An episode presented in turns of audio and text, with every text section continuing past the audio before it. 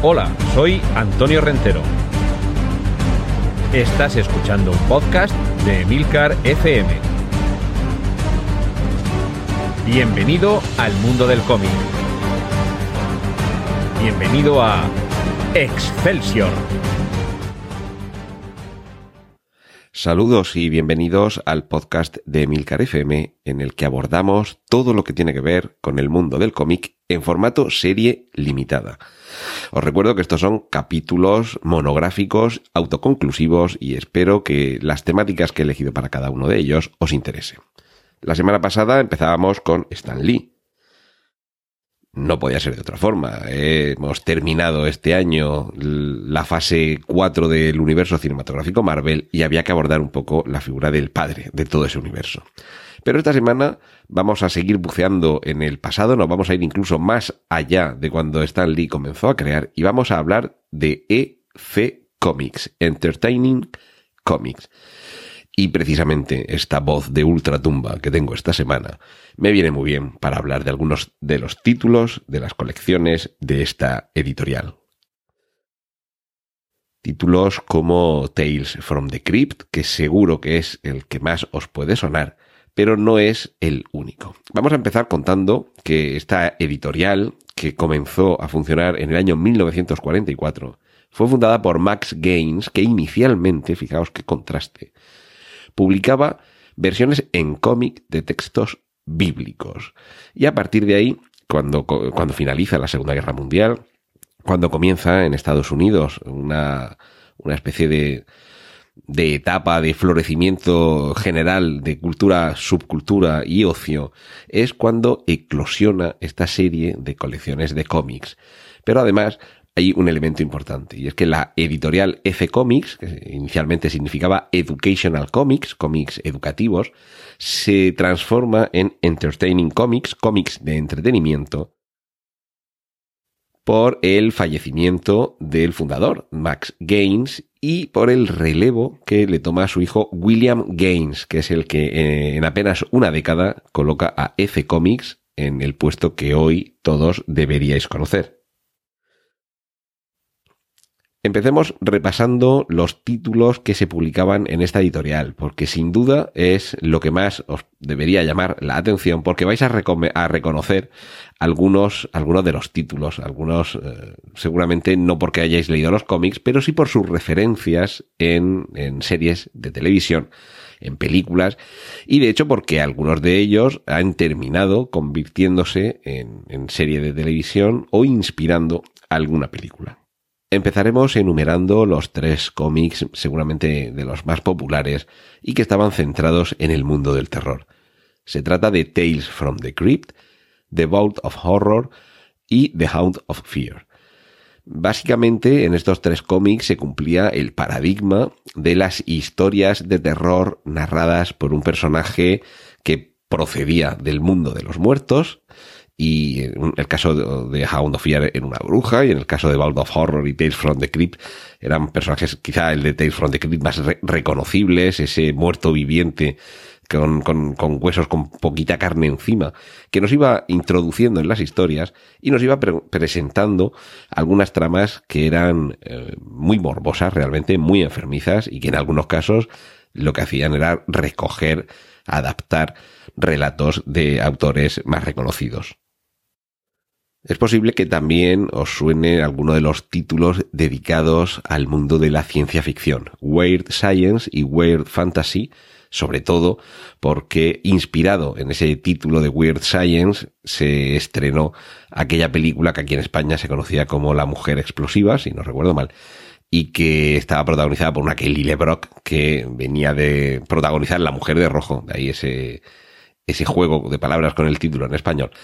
Y que, si bien a los espectadores mm, locales nos alejaba del, referente a ese, a ese cómic, sí que es cierto que quien supiera leer entre líneas se daría cuenta de dónde estaba la inspiración. Y de hecho, esa misma inspiración la hemos podido encontrar en muchas otras películas, no como referencia directa, pero sí como una referencia secundaria es el caso de Regreso al Futuro, ese momento en el que el vehículo, el mítico DeLorean, con, con el, se queda en el, en el granero y Marty McFly debe convencer para que colabore a, su, a su, pobre padre, metido dentro de embutido dentro de ese traje anti, radiaciones y armado con el, con el poder del Walkman que le lanza misteriosas y perturbadoras ondas sónicas a los oídos de su pobre padre. Pues eso como podréis ver, si recordáis, o mejor dicho, como, como recordaréis si lo habéis visto en esa película, hace que eh, el pobre futuro señor McFly mire de reojo a una portada de un cómic de este tipo. Esas historias chocantes, de hecho, que, que además de estos dos géneros, el de la ciencia ficción y el terror, abordaba otros más. Es el caso, por ejemplo, de Shock Suspense Stories y, y otras colecciones como Crime Suspense Stories. Todo ello, si os dais cuenta, va recogiendo distintos géneros dentro de distintas colecciones y además aquí hay para todos, porque ya hemos dicho tres colecciones dedicadas al mundo del terror, dos dedicadas al mundo de la fantasía y la ciencia ficción y otras dedicadas al mundo de los crímenes. Y aquí probablemente es donde empezara a torcerse todo un poquito, en la parte de los crímenes y también en la parte del terror, porque estamos hablando de una época, finales de los años 40, empezaba la caza de brujas, empezaba una ola en Estados Unidos, una ola de, reconstrucción moral, y es el momento en el que comienza a eh, ser obligatorio el someter las publicaciones de cómics a un código, a un código que lo que hace básicamente es censurar los contenidos. Probablemente os estaréis preguntando, bueno, ¿y qué es lo que hay que censurar en historias de terror? Pues bien, en algunas ocasiones las referencias eh, morbosas, que quizá incluso hoy día nos puedan parecer muy inocentes, pero que estamos hablando de hace cerca de 70 años, quizá a, las personas de moral más delicada o de criterios morales más sensibles les podían llamar la atención, sobre todo porque en algunas de estas historias había comportamientos de los personajes, de los protagonistas, que no eran moralmente nada edificantes. Asistíamos a criminales que planeaban un, delito, a esposas que se aliaban con su amante para asesinar al marido y cobrar el seguro. En fin, ya estáis viendo que eran mm, historias en las que, por cierto, eh, sí que encerraban en muchas ocasiones una cierta moraleja, que de ahí viene también, de, la parte de moral, de tener un, recuerdo para el, lector, en plan, no hagas esto en casa porque fíjate lo que te puede pasar. Pero al mismo tiempo, F Comics se caracterizaba por eh,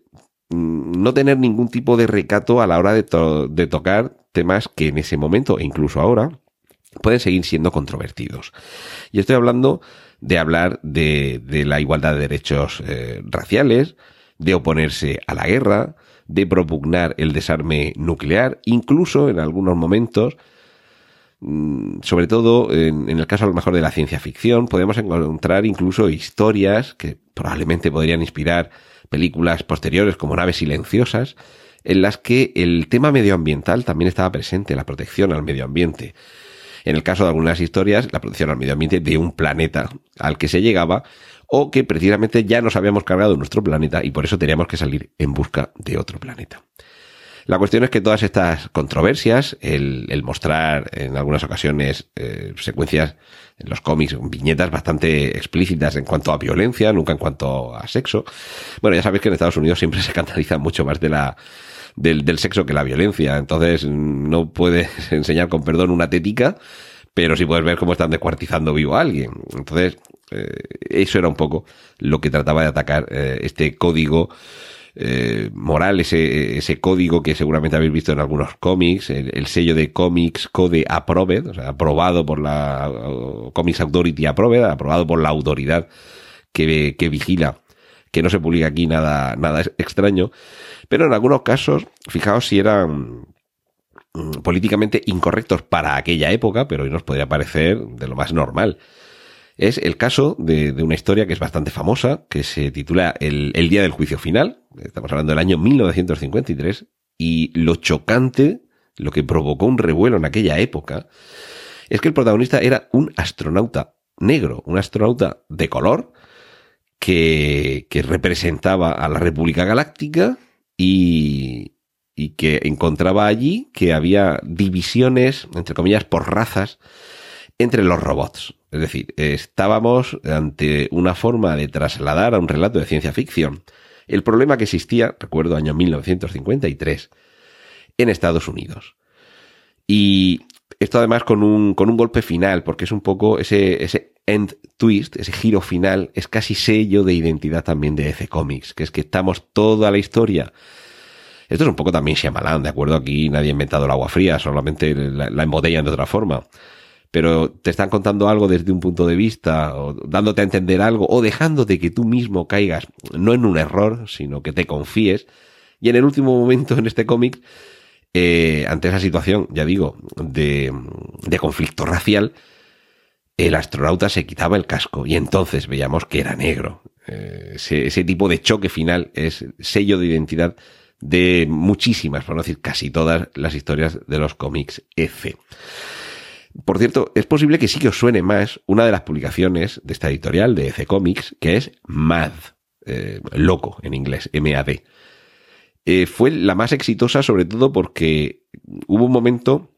que como no se contaba con este sello de aprobación de los contenidos, los cómics comenzaron a venderse bastante menos, de hecho comenzaron a no venderse. Y finalmente en el año 1956, desde el año 44 que se había fundado,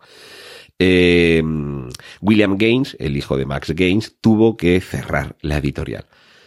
Claro, de todo ese eh, sello de autoridad censora, quien se había escapado era la revista humorística y satírica Mad, muy popular en los años 70 y 80 en Estados Unidos,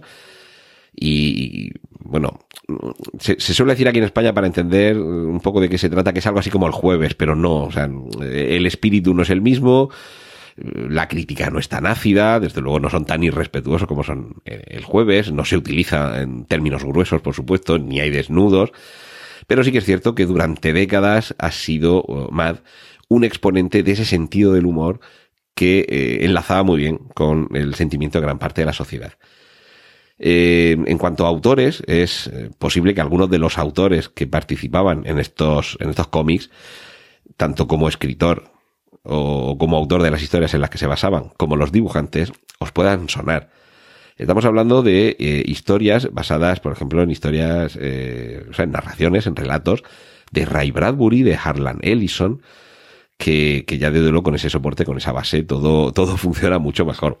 fueron muy populares a través de sus publicaciones en estas páginas, autores como Harvey Kurtzman, pero otros muchos eh, sí que os pueden sonar más porque después evolucionaron en otro tipo de, de, estilos y sobre todo en otro tipo de publicaciones y han llegado algunos, eh, no vamos a decir hasta nuestros días, pero los que ya en los años 70 y 80 comprábamos cómics sí que nos sonaban mucho porque continuaban publicando. Estamos hablando de gente como Frank Frasetta, como Jack Kamen, Al Williamson o sobre todo Wally Wood, un ilustrador especialmente dotado para la ciencia ficción, para además dotar de volúmenes voluptuosos a las mujeres que aparecían en sus cómics. Y desde luego con todo este plantel de grandes autores, de, dibujantes y de guionistas excelsos, la recomendación no podría ser otra que buscad donde podáis alguna reedición. Y, además, según tengo entendido aquí en España, ha habido alguna en, en, tomos, porque esto eran cómics, pues eso, de, de 32 páginas, de aparición mensual, y yo tengo la suerte de que en los años 80, finales de los años 80, hubo una reedición en Estados Unidos, no exactamente facsímil, porque por ejemplo las páginas de publicidad y las cartas al, al, director no reproducían las de la época, pero en todo lo demás sí, era una reproducción facsímil y debo decir que ahí caí, caí y mm, la mayoría de los cómics que, que tenían eh, cayeron. Estamos hablando, pues los, los mencionados Tales from the Crypt, eh, The Vault of Horror y, y yo si lo he dicho al principio y ahora, no me acuerdo. Bueno, los, los, tres títulos, los tres títulos de terror, Tales from the Crypt, Vault of Horror y Hot of Fear, los de ciencia ficción. Y había también incluso títulos de guerra, porque mm, estábamos hablando, ya digo, de una época al final de la Segunda Guerra Mundial. Pero en este caso, en lugar de ser unas hazañas bélicas en las que el héroe era siempre virtuoso, aquí veíamos, y esto también forma parte de este espíritu transgresor e iconoclasta de EC Comics, veamos la parte olvidada del héroe, la parte ruin en algunas ocasiones, el miedo. Y claro, estamos hablando de colecciones dedicadas al mundo del cómic, de, perdón, al mundo del crimen, incluso al mundo de, de la medicina. Esto ya empezaba a, a enlazar con los culebrones televisivos. Y, y, casi siempre desde esa perspectiva, de esa óptica, desde luego nada, nada complaciente con el sueño americano. Así que no es de extrañar que pasado el tiempo se atacara a esta, a esta colección, perdón, a esta editorial, hasta que dejaran de sacar sus colecciones y que con el tiempo sus publicaciones se hayan convertido en el gran clásico a recuperar que yo os animo a buscar y, además, ya, como digo, ya tenéis eh, distintos títulos para elegir lo que prefiráis. Historias de terror, de fantasía, de ciencia ficción, de crímenes, incluso de amor, también de romance y de guerra. Y esto ha sido todo por esta semana. Eh, espero que sepáis perdonar esta voz de ultratumba que tenía que aprovecharla para hablaros de los cuentos de la cripta.